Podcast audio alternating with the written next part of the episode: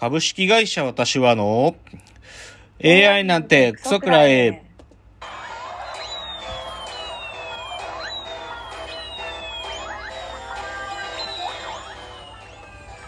群馬が生んだ怪談時株式会社私は社長の竹之内です。帰ってきたカルチャー音痴三代目アシスタントの吉峰です。えーこの番組は大喜利 AI を開発する株式会社私は社長の竹之内が AI のことなんかお構いなしに大好きなサブカルチャーについてサブカルリテラシーの低い社員に丁寧にレクチャー言い換えれば無理やり話し相手になってもらう番組です。ということで今日は第101回目の放送ですが、えー冒頭はですねお便りがまた届いていたのでそのお便りをご紹介させてください。じゃあ吉峰さんお願いします。はい。ラジオネームじゅんじゅんさん。100回記念楽しく拝聴しました。相対化の運動をモデルに入れようという考えから今も開発に至っているとのこと。私は学生時代複雑複雑系と出会いワクワクしたもののすぐに快適になり、しかし誰とも共有できず、和地哲郎の難しい本を片手に悶々としていました。勇気をいただきました。今からでも早期、早期し直し頑張ってみたいと思いました。ちなみに私は竹之内さんと同い年です。引き続き楽しみにしております。はい、ありがとうございました。じゅんじゅんさんからのお便りですけども。まあね、その僕と同い年なんでね、まあその、そうなんですよね。僕と同じ世代って複雑系ってのが、まあ一つこう、結構、知られた時期だったんで、その、まあ僕が紹介したあの本もそうだし、何冊かそういう本が出た時間だったんで、2000年前後っていうのは。だからまあそういう、それにこうちょっと刺激を受けた人ってのは多いんですよね。でまあそんなそこに疑問を持って和辻哲郎みたいな、まあ、日本の哲学の文脈に入るっていうのもまあ僕は理解しますね。なんか、まあちょっとそうなんですね。うん、よくわかりますよ。あのなんか頑張ってみたいと思いましたね。なんかこう面白いものが気づきでなんかね新しいこと考えられたらいいなと思います。じゃあもう一つお願いします。はい。ラジオネーム、箕浦舞さん。箕浦さんですね。箕浦さんです。竹之内さん、吉峰さん、ハイジさん、第100回拝聴しました。素晴らしかったと言いたいだけです。以下適当に読み飛ばしてやってください。長い長い旅路を少しだけタンデムさせてもらったような気持ちになり、とにかくよくぞここまで走ってこられたと勝手に胸を熱くしておりました。放送で語られたことは90年代から現代までの特に複雑系科学科学前後の流れを総括され、まずレビューとして学術学術的価値に満ちているのに加えて、それに個人の思いが突きつけられて血の通ったものになり、なんだか結集した思想が人型になって歩んで歩んでいるのが見えるようでした。またどうしたら竹野内さんレベルになるのかというずっと気になっていたことがよく説明された気がしました。そして現在、陰湯へ行ったり、これはと思うのとともに、竹野内さんの意味の世界への態度は、ここへの準備だったのだろうかと、何か強いシーンを思わせました。言い出したら気のない感想を一旦脇へ置き、質問させてください。はい。まあ本当はですね、あの、はい本当はもっとね、あ続きがあるんですよ。箕浦さんからのお便り。で、はいそれはまあこの質問させてくださいっていう箕浦さんの質問部分なんですけど、まあそれはちょっと後々アンサーするということで、とりあえずはまあこの前段部分だけちょっと今日はご紹介で、ちょっとすごく長いんですよ。長いんですね。そう。でちなみに箕浦さんが挨拶部分で竹之内さん吉峰さんハイジさんと書いてくれたらハイジっていうのはうちの猫のことですね。あのせ多分ね先週の放送の時もね猫が何回かニャーって鳴いてるはずなんですよ。だからそれを多分言ってくれたんじゃないですかね。まあちょっと箕浦さんがこ感想だけじゃなくて質問も書いてくださってるのでそれへのお答えはまあちょっと後々という感じにしたいと思いますじゃあちょっとありがとうございます。まあ、前回100回だったんでね、少しそのちょっと力も入ってたんで、お便りいただけて嬉しいです。ですねじゃあ、ちょっと今週のラジオエンタメライフ少しだけとか、まあ、ちょっといろいろね、先週あんまり評価できなかったんで、いくつか言うと、あの、うんうん映画で今やってるね、スワローって映画があるんですよ。知ってます？知らない？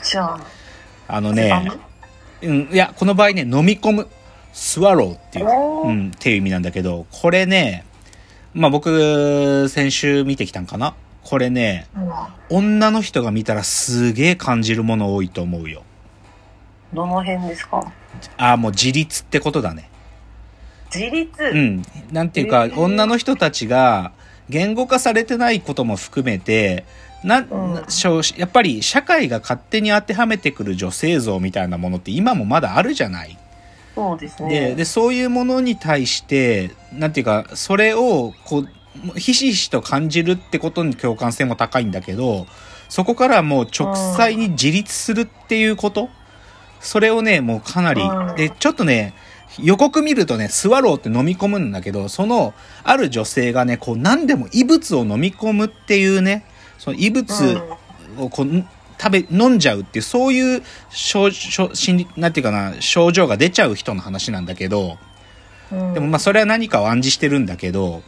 一見予告見ると、ちょっとそういうちょっとグロいのかなって思うんだけど、全然そんなことはなくて、すごくね、女性が見ると感じることが多いと思ったな。で、お当然男が見て、男も帰り見ろよって僕は思うんだけど、でもうんうん、すごく面白い。面白いっていうかね、スリルがある。うん。ハラハラする。うん。スワローちょっとおすすめ。アメリカとフランスが一緒に作った映画な、かな？うん。で、うんじゃあ二つ目のトピックがね、これね、先週あったんだけど、1月30日に、あの NHK の BS プレミアムで、あの、京都人の密かな楽しみ、ブルー修行中っていうね、これ不定期でやるドラマシリーズなんだけど、うん。それがあったんですよ。1月30日に BS で。うんうん。で、これは、あのね、ドラマとドキュメンタリーがこう混ざり合って作られてるような番組で、京都の人の、なんていうのかな、伝統的なお仕事、職人さんたちの見習いの立場にいる5人が出てくるんだけど、だからうん。庭し、庭職人とか、うん。陶芸の職人のひ見習いとか、京野菜を作る農家のし、なんていうかまだ駆け出しの子とか、料亭で働く、料まだ板前にななりかけの子とか、あとパン、パン職人の子とかね。なんかそういうの子が出てくるんだけど、これすっげえ面白い。僕好きなの、これ。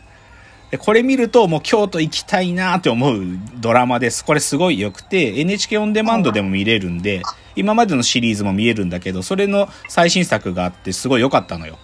なんだけど、うん今回ちょっと紹介したいのはね、で、それの主題歌がね、あのね、これね、ジュオンっていう人が歌ってる北山杉って歌なんだけど、この、うんもともとこの北山杉っていうのは、70年代にフォークが流行ってた頃に、あの、梅祭りっていうね、梅祭りっていうフォークバンドが歌ってた歌なのね。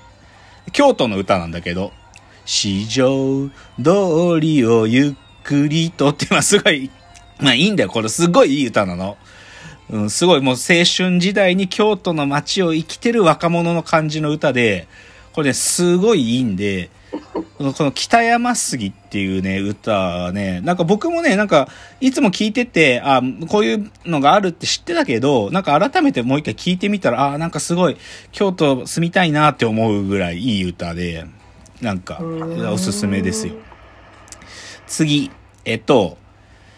日本放送のラジオで、あのー夕方4時ぐらい、3時半から5時半だったかな、やってるんうん月曜から木曜やってるんだけど、あの、辛坊二郎のズームそこまで言うかっていう普通の情報番組があるのよ。まあこれ僕ね、TBS の荒川強啓さんのデイキャッチが終わってから仕事を大概このズームそこまで言うかを聞きながら仕事してんのよ、最近は。で、これね、面白いんだよ。面白いっていうのは、辛坊治郎さんってもともと読売テレビのアナウンサーだけど、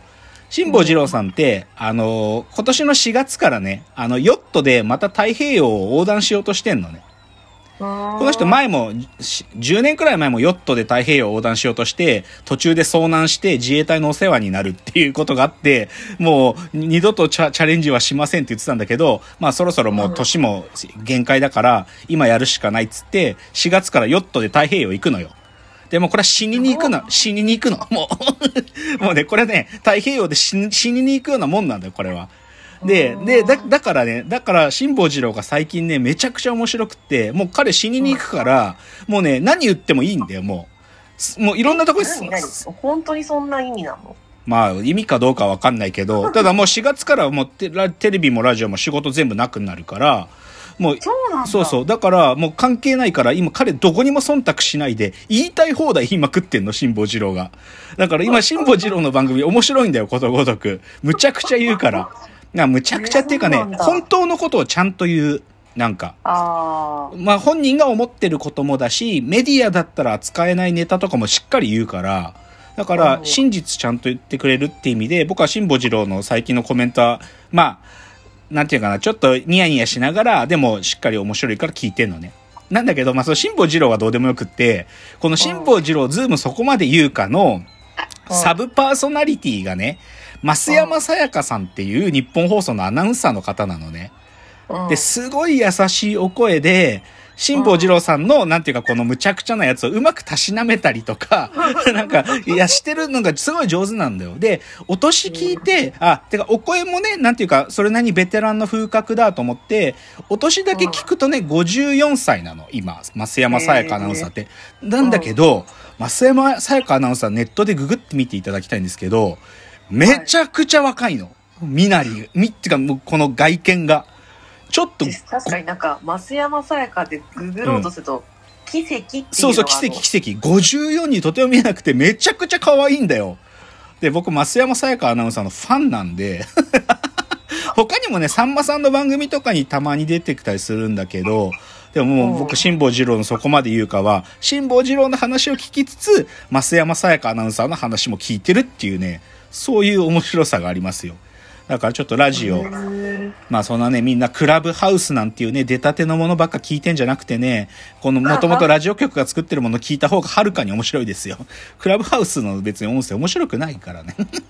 っていうので、ちょっと日本放送のラジオの紹介でした。ちょっとオープニング入んなかっすたな。ごい増山さんが23歳ぐらいに。超赤いでしょビビるよね。超若い。もうほんと、びっくりするぐらい。あ、ちょっとオープニング入んなかったら次のチャプターでもうちょっと話し続けます。